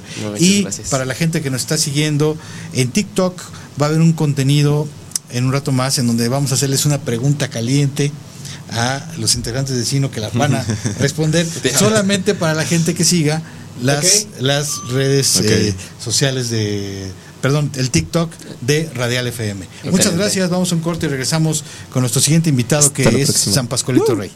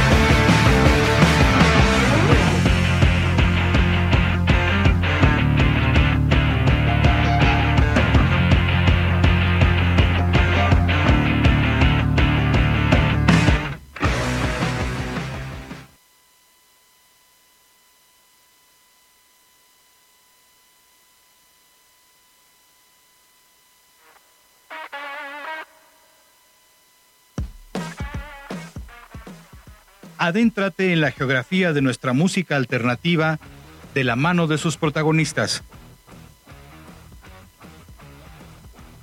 Todos los lunes y miércoles a partir de las 2 de la tarde en Antena Iberoamericana por Radial FM. Regresamos a este programa llamado Antena Iberoamericana que se transmite en Radial FM desde el piso 20 de la Torre Latinoamericana. Y la verdad que nos da un enorme gusto recibir a Pascual Reyes, un amigo querido, además eh, comandante de una de las bandas que desde mi humilde punto de vista es de las mejores que tenemos en México desde hace rato, San Pascualito Rey, que eh, pues está a unos días de presentar un concierto muy importante en el Teatro Metropolitan, un concierto pues de reencuentro con todos tus seguidores. Bueno, ustedes siguieron teniendo actividad, pero este concierto ya está, digamos, en este contexto de en donde prácticamente estamos en una normalidad, ¿no? Y, yo creo que va a ser muy importante. Sí, pues gracias Rick por, por siempre abrirnos las puertas y el espacio. Este, y sí, sí, sí, venimos, hoy tuvimos la conferencia de prensa, de hecho, en el Teatro Metropolitan, muy Si buena respuesta. que hacer una res- un resumen de la conferencia, así, de las preguntas más significativas, algo que te haya... Pues eh, digo, eh, fue eh, un poco también el rollo de eh, Huracán, que es el sencillo más reciente que hemos sacado. Así es. Por ahí vamos a Es- estar viendo ahorita Es, es- algo de... es como que distinto a lo que habíamos hecho. Ujú. Y llama la atención, ha llamado la atención para bien. Ujú. Eh, y un poco la, lo que les decía es que eh, pues tenemos que cambiar las reglas y creo que lo logramos. A mí, algo que decía en la conferencia, cuando alguien oigo decir que, que dice lo, lo- lo de, lo de antes era mejor o el rock de antes era mejor, pues no, o sea, estamos como muy en contra de eso, ¿sabes? Totalmente. Eh, y nosotros... O también algo, algún, perdón, muy común es que luego ya a lo mejor hasta periodistas de ciertas épocas anteriores que estaban muy conectados con la escena y ahora no lo están, lo más fácil es decir, Lo de no, lo de ahora, mejor. lo de ahora no, ya no hay nada que valga la Y pena. no es cierto. Para justificar el hecho de no ponerte a buscar y escuchar. Porque eso es, hay que buscarle tampoco. En efecto, ya no existen esos medios unívocos, unidireccionales, este, ¿no? De que salía Caifanes en, siempre en domingo Claro. y lo veían. 20, no sé, 50 millones de personas. Sí, ¿no? sí, sí, claro. No, ahora hay que buscarle, básicamente. Pero sí están. Y, y de alguna manera, este, este ejercicio que hicimos de Huracán, que seguramente va a ser ya un parteaguas de lo que viene con San Pascualito Rey, eh, es voltear a, a las bandas que vienen detrás de nosotros, de qué están haciendo y permearnos de eso que están haciendo, ¿sabes? Eh, hay bandas muy diversas, por ejemplo, somos fans de, de Belafonte, sensacional. Es rock, punk, Sí, sí, así. sí, sí, sí, sí, sí. Este, Cínico y sí, y electroacústico. tiene- y la y- letra- las letras son sí, impresionantes. cómo no. Eh, Ampersand, por ejemplo, que no es rock, pero es un son como muy experimental. Este, Y la- de repente en alguna que otra rola pueden ser más rockeros que muchos. Así ¿no? es, este, vamos, hay cantidad de, de grupos que, que están detrás de nosotros y que de- los Guadalupes, por ejemplo, Claro. a, me- a mí yo soy fan de- Geniales, de, lo que hacen los. Guadalupes. Entonces es voltear y ver qué están haciendo y cómo le hacen. y, igual que de la misma manera que te dejas, o sea, de alguna manera cada disco lo que marca es que estás escuchando en este momento, ¿no? Y nosotros estamos en esa búsqueda, ¿no? Así de estos, porque tampoco son grupos nuevos, ¿no? O sea, más Claro. bien son los grupos Sí, sí, sí, que- que, que- que- están buscando mayor buscando proyección. Mayor proyección, eh, pero tampoco no son nuevos. Para nada, sí. Y entonces Y detrás de ellos vienen otros y y, así. ellos- exacto. Y nosotros estamos mucho en la búsqueda de qué es lo que está sonando ahorita en la música mexicana, ¿no? Y, y acercarnos y dejarnos permear por ese sonido. Y de alguna manera creo que Huracán va en ese tono por allá. Perfecto. Pues antes de hablar más de lo nuevo, a me gustaría hacer una reflexión y un recuerdo de lo que fue Animanesia, que en mi, mi persona me marcó muchísimo lo que fue esta pandemia, ¿no? Fue, fue un disco verdaderamente que yo creo que ahora a la distancia, eh, una evaluación personal, creo que es, si no lo mejor, de lo mejor que ha hecho pues. San Pascualito Rey, un disco en donde verdaderamente te dejaste el corazón, lo pusiste en la mesa, todavía latiendo y, y salpicando sangre, ¿no? O sea, realmente fue algo muy, muy, un ejercicio que, que, que demostró que verdaderamente vale mucho la pena cuando el artista comparte lo que está sintiendo verdaderamente, ¿no? Este, todas estas sensaciones que, que nos acompañaron durante esta pandemia llena de oscuridad, de incertidumbre, de tristeza, de abatimiento, ¿no? Eh, y con algunas luces de esperanza también, ¿no? Que, que nos mantuvieron de pie. Sí, fíjate que es curioso porque a pesar de que fue un disco que evidentemente salió antes de la pandemia, un mes antes, los temas muchos pensaron que los habíamos hecho a raíz de la pandemia, ¿no? sí. Y, y- y no, no, no fue así, ¿no? Por ejemplo, hubo una canción que se llama Pasará, Así es. ¿no? Que, que en su momento, incluido a mí, el repetir los versos así en mi casa en los peores este, momentos Claro, me servía mucho. Claro, o sea, me- servía como hacer ese como mantra Sí, de pasar. exacto, como un deseo, ¿no? Exacto. Eh, y la de después fue la de me, da miedo la vida. Así es. Que también, pues era- Porque todos en súper frágiles, ¿no? la metías en el contexto de la Sí, pandemia. no, no, no. Sí, sí, sí, fue un disco, yo creo que se adelantó a la pandemia. Sí, pero es muy curioso manera. lo que mencionas, o sea, cómo nos va a quedar grabado, al menos eh, que no creo ser el único, a muchos que nos abrazamos mucho a ese disco y como nos abrazamos a la música como algo que siempre nos ayuda a pasar nuestros peores momentos eh, y, y se nos va a quedar grabado muchas de estas canciones que que justo parece que fueron escritas durante la pandemia Así y fueron es.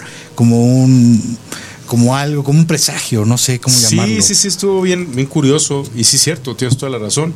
Este, además de que también sí salió el disco un mes antes de la pandemia, del lockout. Pero la revisitación de los temas los hicimos un año después. Exacto. Entonces pareciera que sí Y toda la disco, promoción, digamos, y la promoción fue durante. Sí, porque digo, nadie sabía cuánto iba a durar esto. Este, en ese ten- en ese formato, digamos. Sí. Y nosotros pensábamos que, bueno, hay que suspender la promoción tres semanas. Yo creo que Ujú. tres semanas, un Sí. mes ya estamos del otro Sí, lado. sí. Y pasaban los Porque meses. aparte los eso, meses. eso nos decía. Eso nos decían, Con el tino que tuvieron durante toda la pandemia. Exacto, unas semanas y unos meses. Y hasta que ya se había convertido, como se puede decir en la industria del disco, en un disco viejo. Pero yo me rehusaba. O sea, para mí las canciones que escribo son como, mi- como mis hijos, ¿no? Yo me rehusaba a decir, ah, pues ya ni pedo, pues ya lo que sigue, ¿no? Claro. No, yo no. Dije, No, además, no. además que veías unos hijos. Sí, eh, sí, sí. Entonces dije, no, no, no. energéticos. ¿Qué, qué podemos hacer? Dije, vamos a hacer unas revisitaciones con amigos. Eso fue- Y, sa- y que, o sea, la verdad, creo que fue una muy buena decisión que tomamos. Totalmente, totalmente. Este, esas canciones, o sea, tal cual, la de Marisoul era para Marisoul, la, la de la que era de Luis Humberto era para Luis Humberto y la que era de Cristina Martínez del Columpio era para ella, ¿no? O sea, fue era, era como rolas hechas para ellos a pesar que ya existían. Sí, claro.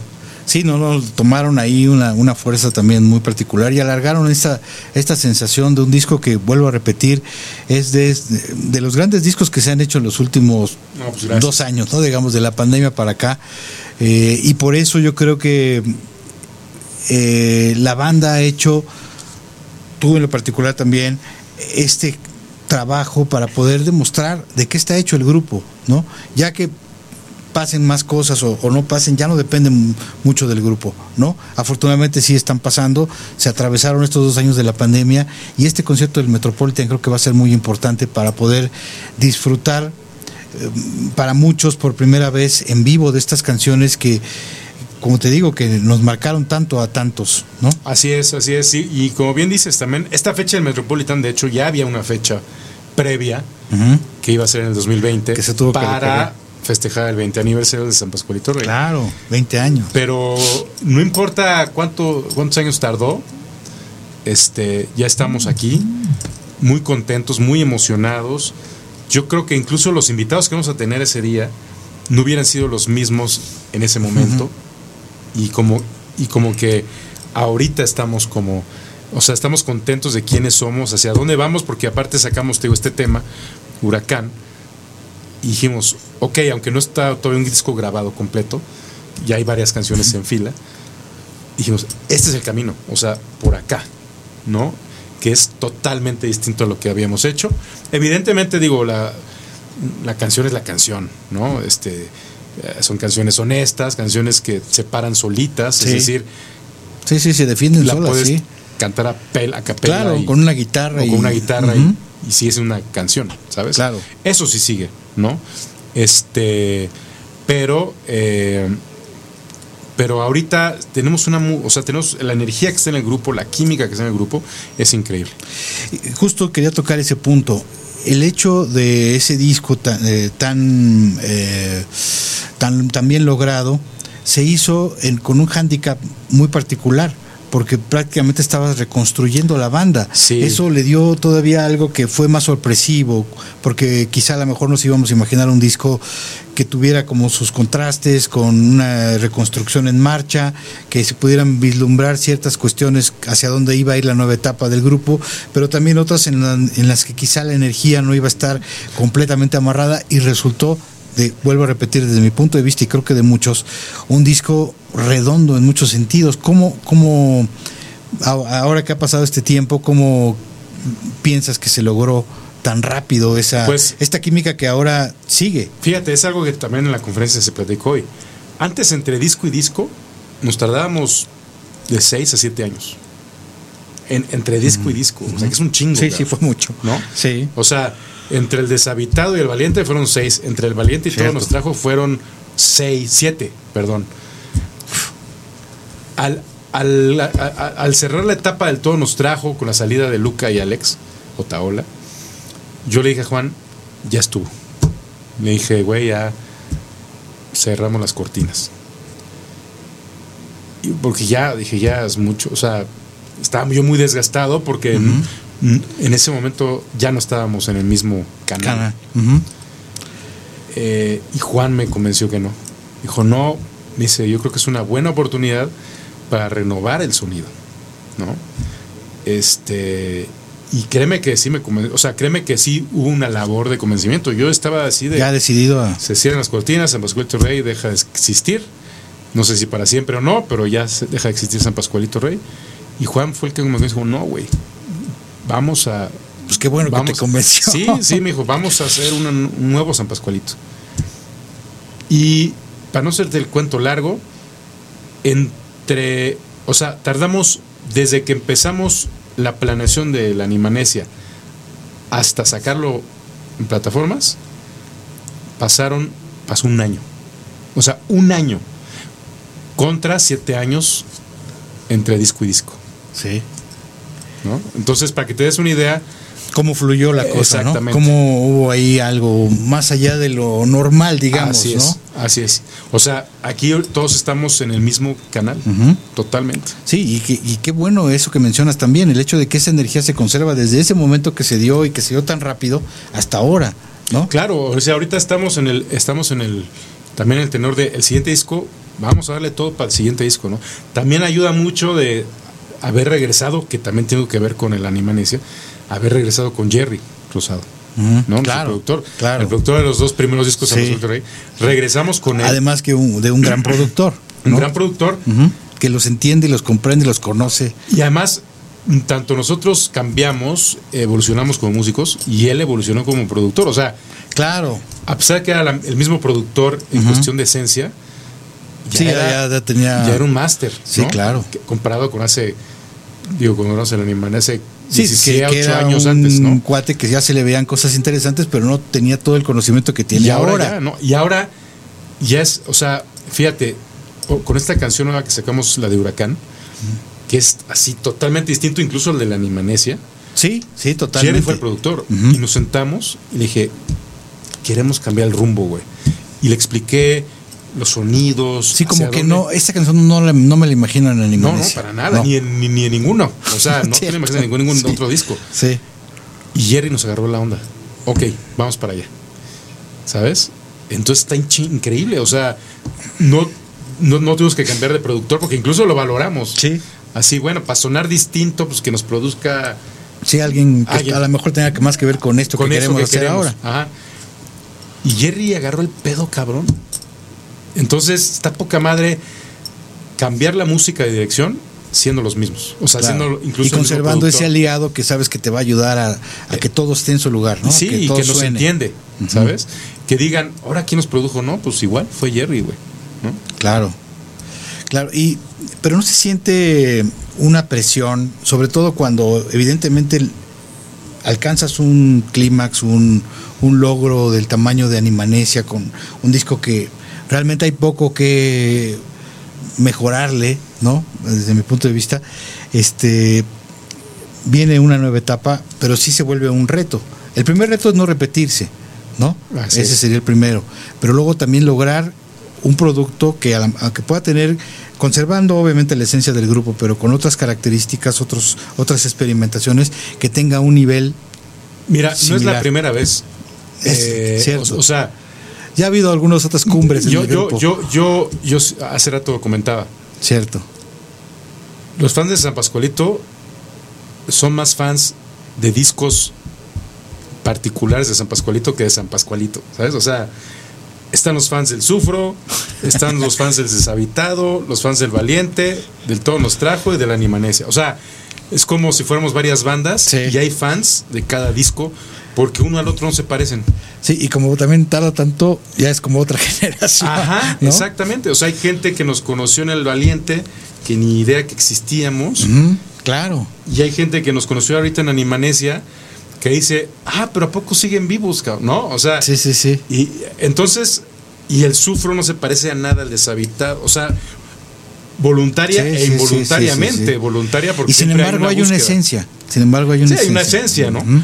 Pero, pero hay, hay- hay un hilo conductor, ciertamente, pero, pero tú los pones, los, los contrastas y dices, pudiera ser otra banda, güey. Sí. Y eso ha sucedido. Y los a lo mejor cambios, cambias la voz y ya y es los otra cambios banda. son, son voluntarios e involuntarios. Voluntarios en la búsqueda que hacemos, involuntarios en el cambio de integrantes, que eso también Sí. le da otro... Otro, otro, sí, otras visiones, otras aportaciones. Hay, hay grupos que cambian de integrantes y siguen sonando a eso. Sí, porque el integrante no aporta, sino que se, Ese- se le dicen, mira, tú tienes que hacer esto. Exacto. Y aquí de aquí no, no- te muevas. A- a- Hace rato comentaba Vicente, el guitarrista de dice, me, me encantó la forma en que trabajaban, de que Pascual llegaba con una rola, voz y guitarra. Y a la chingada. Dije, ah, porque él estaba acostumbrado en otras bandas a que ya estaba maqueteado y ahí pues tú metes, ahí donde Sí. quepas, Ah, ahí métete, ¿no? Y no, aquí yo, yo entrego la canción desnuda, ¿no? Por- para que todo mundo pues aporte, ¿no? Y, y, la aportación de cada... Y ahora obvia- obviamente aquí sí nos sentamos y vimos, ¿hacia dónde queremos llevar la banda? Ah, pues mira, por ejemplo, en, en Huracán, y que yo creo que va a ser una constante, no toco ya la guitarra, ¿no? Me di cuenta en los shows, me he dado cuenta a lo largo de estos años. De pronto me gusta deshacerme de la guitarra y, Como que libre mejor. y, y me, me- comunico más con la gente, ¿no? Ya no quiero guitarra.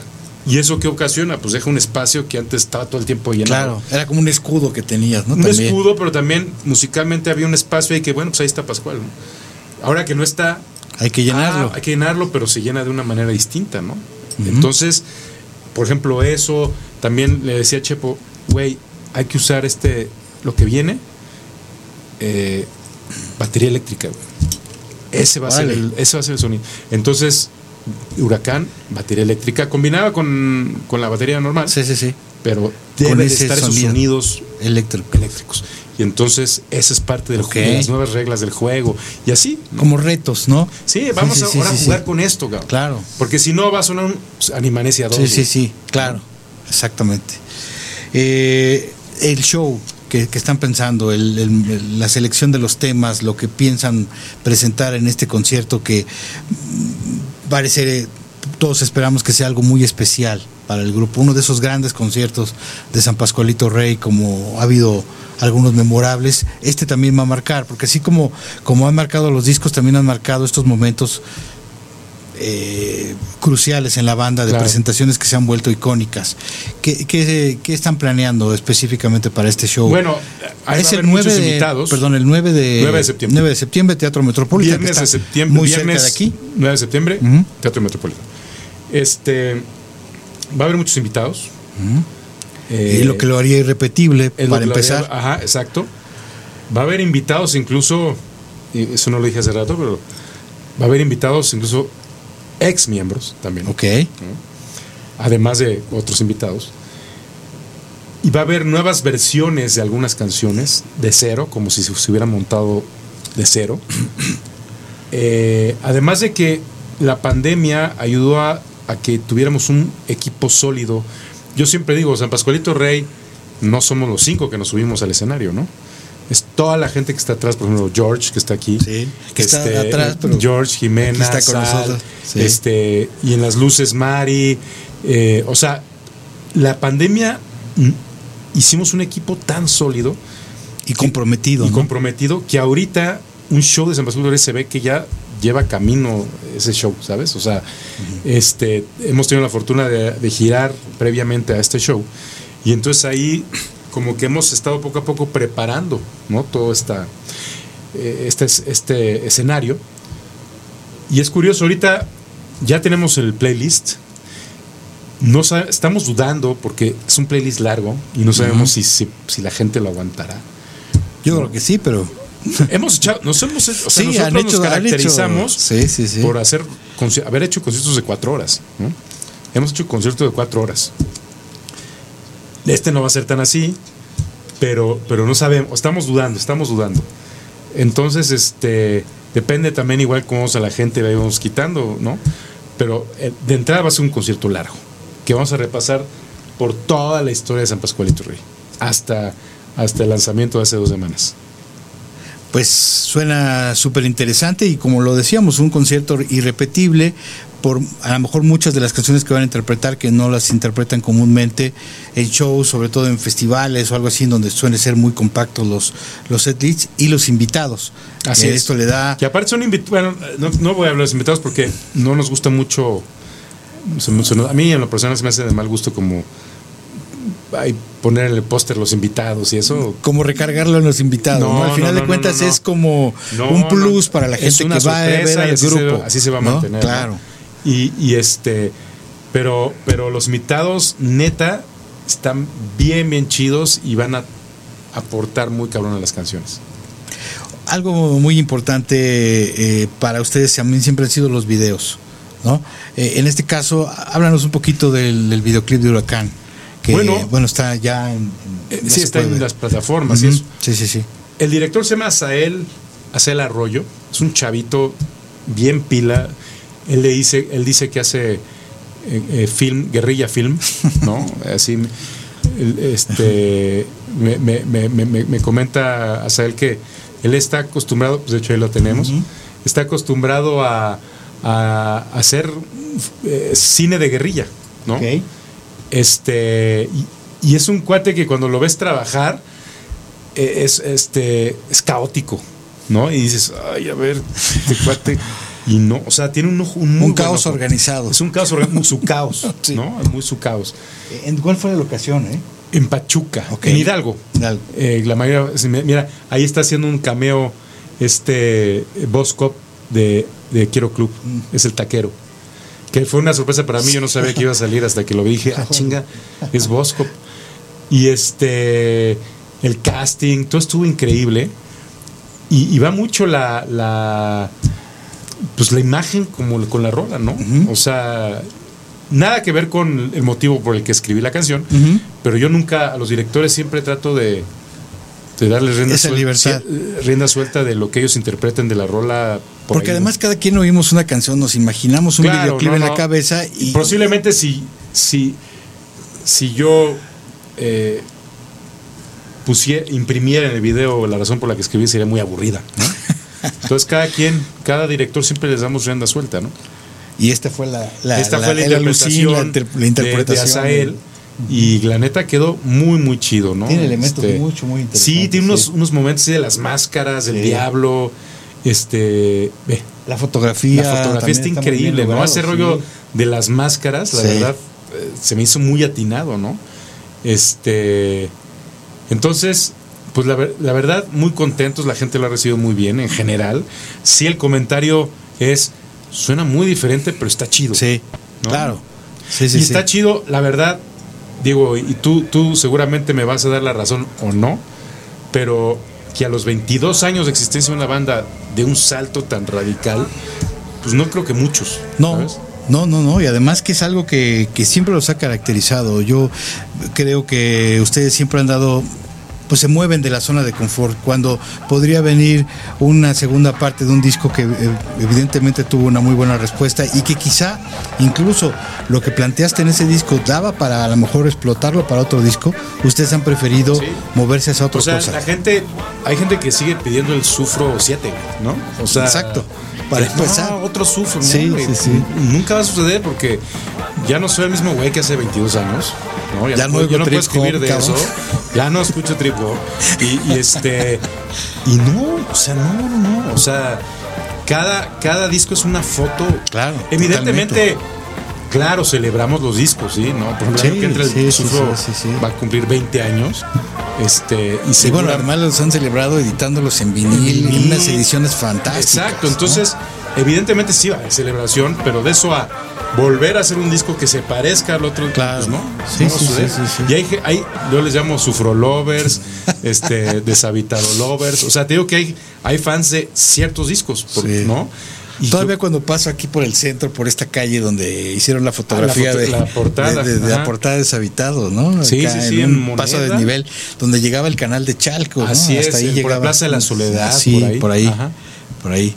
Sí, Entonces, digo, bueno, a- hay gente que, que se hizo muy fan de los discos, este, pero, pero pues lo siento, ¿no? O sea, si Sí. es San Pascualito Rey, va, es va que son como, películas, ¿no? Sí, Pero una película, pues, es el mismo director, pero es diferente el, el- la- el planteamiento de otra película. Claro, es otra Ahí está, historia. hay como un espíritu ahí, pero Sí, se vuelve sí. otra, otra, Exactamente, otra digo, experiencia. Sigue haciendo canciones muy honestas, muy este, introspectivas, reflexivas, lo siguen siendo, ¿no? Pero Pero te diste cuenta que eh, en e- en este disco que Animanesia, que fuiste tan personal, a la vez te vol- se volvió algo con el cual todo el mundo nos pudimos identificar fácilmente, ¿no? Muchas de las cosas. Pues yo creo que eso ha sucedido con todas las canciones en mayor o menor medida que hemos hecho, ¿no? O sea, cada, cada quien adopta la canción como se le da la gana. Por eso yo casi no, muy rara vez explico las canciones. Sí, Porque, porque, no, dices, se, le- no se le- las quiero echar a perder. Exacto. O sea, no se las quiero echar a perder. Eh, eh, básicamente, eh, en cuanto sacamos un- una rola, ya no, es- ya no es de nosotros, ya es de la gente y cada quien hace su historia, ¿no? Claro. Eh, un tema aleatorio. Esta actividad tuya que has tenido también de musicalizar series y todo esto, recientemente, corrígeme si estoy mal, hay una nominación para un premio importante para la música de que hicieron para Juan Gabriel. No, no, este fue un TBT, Ok. fue un TBT. eh, en su momento, eh, Juan Gabriel, que se llama, bueno, la biopic de Juan Gabriel que se llamó Hasta que te conocí, fue nominada a los semis. Ok. Ajá, en su momento, fue en el 2016. Ah, ok, ok, 17. ok. Y fue un TBT que hizo la pues la productora y yo nada más le di un repost, ¿no? Y ya. No, pero digo, en ese sentido también me ha ido muy bien. Eh, Estuve nominado. ¿Y cómo te pasado. nutre esto para San Muy Pascualito? cabrón. O sea, me nutre en muchas, en muchas maneras. Musicalmente, eh, soy un mejor músico por el cine. Porque la primera película que hice, que fue en el 2009, me llamaron por, pues por mi sello personal, sobre todo por San Pascualito Rey, ¿no? Pero Por las atmósferas, a lo por, mejor. por que- la atmósfera mexicana, la guitarrita y, Y demás. moderna a la vez, Moderna ¿no? a la vez, ¿no? Entonces, las primeras dos películas, los directores querían eso. Pero ya hacer una tercera, cuarta, quinta, sexta película, ya no puedes seguir haciendo No, eso, ¿no? claro. Y entonces debes de maquinarte para hacer otra cosa distinta con instrumentos distintos. Me tuve que capacitar en turbo, o sea, eh, Sí, porque además cada película requiere una atmósfera una diferente. atmósfera, la misma película tiene momentos diferentes. Son otras historias. Claro. Entonces, Otras necesidades del propio director que quiere que haya Exacto, tal que las necesidades del director. Tú le pondrías otra cosa, pero él quiere eso. Exacto. Dices, bueno, Entonces, eh, me tuve, tuve que tomar un diplomado de, de, de orquestación, este, me preparé muy cabrón para seguir haciendo cine, si no, mm, no estaría haciendo cine. Serían, ah, ese güey hace lo mismo en cada película, ¿no? Entonces, reinventarme en cada película y que además, afortunadamente, cada película que le estoy es una película más grande, o una serie más grande, ¿no? No puedo decirlo ahorita, pero Sí. Se viene eh, ahí. este, acabo de tener una película que fue mi primera producción gringa. Ok. Estoy haciendo otra producción gringa de una serie y ahorita estoy haciendo una película de un productor, actor de los más famosos de Latinoamérica. Estoy haciendo su película, ¿no? Entonces de pronto me encuentro... Eh, Eso en- es, una evidencia de que tu prestigio ha ido creciendo Sí, en ese ya terreno saben, también. O sea, ya en el ambiente del cine dicen, este güey entrega, ¿sabes? fue el que hizo tal cosa que me encantó. Exacto. Lo quiero. Ajá, ¿no? exacto. Entonces, el año pasado, sí fue el año pasado, sí, eh, me nominaron para la mejor música de los premios Platino, para La. Llorona, que La Llorona fue una película que estuvo nominada a los Golden Globes el año pasado. Entonces, en fin, de alguna manera, sin quererlo, sin buscarlo, he ido escalando también ahí, en ese, Claro. en ese tenor, ¿no? De pronto, cuando puedo, meto a San Pascualito, obviamente. ¿No? Hubo un- una serie que se llama La muchacha que limpia de HBO. Estaban buscando una- un tema, un tema, un tema y nomás no daban. Y les puse, le puse play a Olvídate de mí y fue esa. ¿no? Entonces, este, sí, la verdad, eh, curiosamente San Pascualito me ha, me llevó al cine y pues es algo que siempre voy a tener esas dos cosas, ¿no? Eh, hacer algún proyecto tuyo, digo, aunque, aunque sabemos, es, es, eh, todo el mundo lo sabe, que buena parte de la esencia de lo que es el grupo eres tú mismo, ¿no? Eh, ¿No has pensado a lo mejor cosas que no cabrían en un disco de San Pascualito Rey? Sí. Presentarlas de otra forma, con una libertad absoluta de no tener que tener ninguna referencia del grupo. Mira, intenté hacer algo en la pandemia. Muy. Muy arriesgado. Eh, Este. Llevo ya mucho tiempo escuchando hip hop, ¿no? Dije, a ver si por ahí puedo hacer algo, porque me gusta, o sea, me gusta escucharlo muy cabrón. ¿Quién te gusta de los mexicanos, por No, ejemplo? por ejemplo, este, tiene el pingüino, me encanta, ¿no?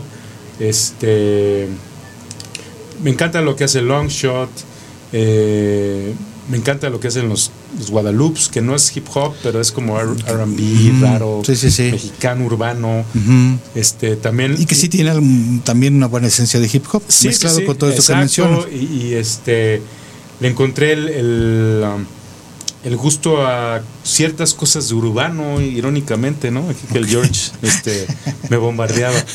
Pero, pero ciertas cosas de urbano que decías que antes yo Pasabas. descalificaba. ¿no? dije, no mames, hay cosas que están chidas, güey, ¿no? O sea, beats y cosas, o sea, como que la verdad, toda la música está chingona, ¿no? O sea, de pronto me, me hallaba yo este, cantando sin querer una de Bad Bunny, cabrón, ¿no? Dije, pues es que pues, si le estoy cantando es porque está chida, güey, o sea, no hay de otra, ¿no? Entonces, este, eh, yo en ese sentido me he abierto mucho ya, ¿no? Y entonces quise en la pandemia hacer algo. Pero no- tuviera- incluso hablé con un productor de hip hop eh, reconocido en el Londres y, y, este Estu- exploraste esa posibilidad. exploré, le gustó lo que hice, Ok. pero no avanzó y ya la verdad entre el cine, San Pascualito y mis hijos, este no puedo más ahorita. ¿Y qué tan avanzado va este, este nuevo, esta nueva propuesta de San Pascualito Rey pensando en más canciones? Pues hay ya varias canciones que hemos maqueteado. Eh, nada más lo que vamos a coordinar son tiempos con Jerry Rosado. Pero yo creo que ya vamos a meternos a grabar. Y ahorita nos metemos a grabar nada más Huracán. Pero ya Eh, no varias- se grabó otra. No se grabó otra. Sí iba a grabar otra, pero como nos surgía sacarlo antes del Metropolitan, Ok. dijimos, no, pues hay que enfocarnos en este. Y entonces, este, vamos a, yo creo que vamos a grabar tandas de cuatro, así, hasta tener un álbum y ya después sacarlo. Que será obviamente el año próximo. Pues yo creo que ya después seguir Sí, ¿no? Sí, no, ahorita ya no da. Ya no daría tiempo. No, porque ya pasamos el Metropolitan, nos vamos a enfocar en las nuevas rolas y, y aunque lo terminemos este año, no valdría la pena sacarlo a finales de este año. Ok, pero entonces eh, la buena noticia también es que va a seguir habiendo nueva música de Nueva San. Pascualito Rey. Muy diferente, pero nueva música. y eso también es buena noticia, Ah, ¿no? sí. ¿no? No repetirse y además que es algo que ha caracterizado, como ya lo, lo comentamos, la carrera de San Pascualito Rey, no quedarse nunca en una zona de confort, avanzar hacia otro lugar, pero siempre con esta energía, con esta eh, fuerza que, que ha marcado y que me refiero fuerza no solamente a la descarga de instrumentos, sino a lo que dicen las letras, ¿no? Que Claro. nos sacuden igual una pieza eh, lenta, pero con este contenido que una canción de las No, energéticas y- y- también. Y, fíjate que también yo tengo mucho por escribir. Esta pandemia para mí fue muy, muy importante para mi vida, ¿no? Sí caí en una crisis brutal, pero no nada más económica, ¿no? Es una crisis en general. sí, sí, sí, de reflexión de Muy cabrón. porque estamos en Perdí a mis dos padres, eh, este, a diferencia de un año. Entonces, y eso no he podido, o sea, intenté, eh, o he, inte- he intentado sentarme y sacar todo eso, Sí. y todo lo tengo aquí. Entonces, hay muchas Va a cosas por sacar todavía, exacto. Pues la verdad es que nos da mucho gusto que hayas venido con nosotros, que nos hayas invitado a este concierto del, del Teatro Metropolitan, que seguramente va a ser una de las experiencias más emotivas que hayamos visto en la carrera Así por todas ser, las Richard, condiciones gracias. y por toda esta magia que sabemos que se ha gestado desde esta refundación por llamarlo así, o nueva etapa de San Pascualito Rey, con que nos te has encontrado con músicos que han, nos han sorprendido a todos por la capacidad de lo que han aportado al grupo y la energía que han creado entre todos para estos logros musicales que son muy evidentes. No, pues gracias Richard. Sí va a ser para nosotros un show memorable y seguramente para muchas personas también.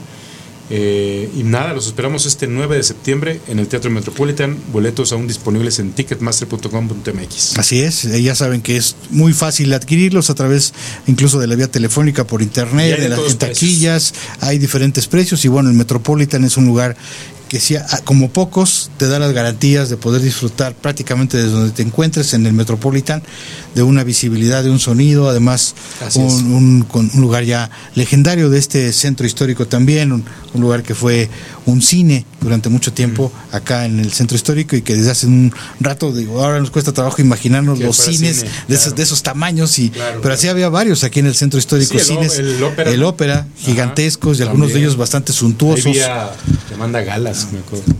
y, y que era donde iban iba uno a ver las matines de del santo contra Sí, las sí, mujeres cierto. vampiro y ese tipo de cosas, ¿no? también. Exacto. Sí, sí, sí. Y bueno, allí en este recinto re- remodelado hace mucho tiempo y ya eh, una de las grandes casas para el para el rock mexicano y para otros géneros, eh, ahí estará presentándose San Pascualito Rey. Muchísimas gracias, Gracias, por, estar con Gracias nosotros. La canción obviamente en YouTube, en todas las plataformas digitales. Así es. La Huracán, el nuevo sencillo de San Pascualito Rey en este nuevo nueva sorpresa musical que nos está preparando Pascual y compañía. Muchas gracias. Gracias, Richard. Un Y gusto estar aquí. no- igualmente nos despedimos eh, de este programa llamado Antena Iberoamericana que transmite todos los lunes y miércoles en la altura de la Torre Latinoamericana en el piso 20. Muchas gracias. Hasta la próxima y recuerden, vamos a hacer una última pregunta, Pascual, Sí. que se va a difundir a través del TikTok de eh, Radial FM. Una pregunta caliente que tenemos al finalizar este programa. Muchas gracias. Nos escuchamos pasado mañana.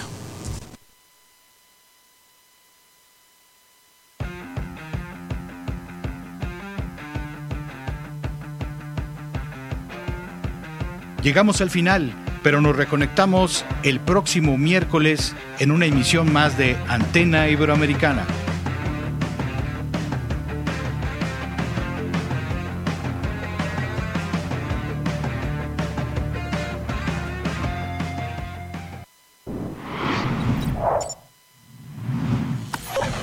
Radial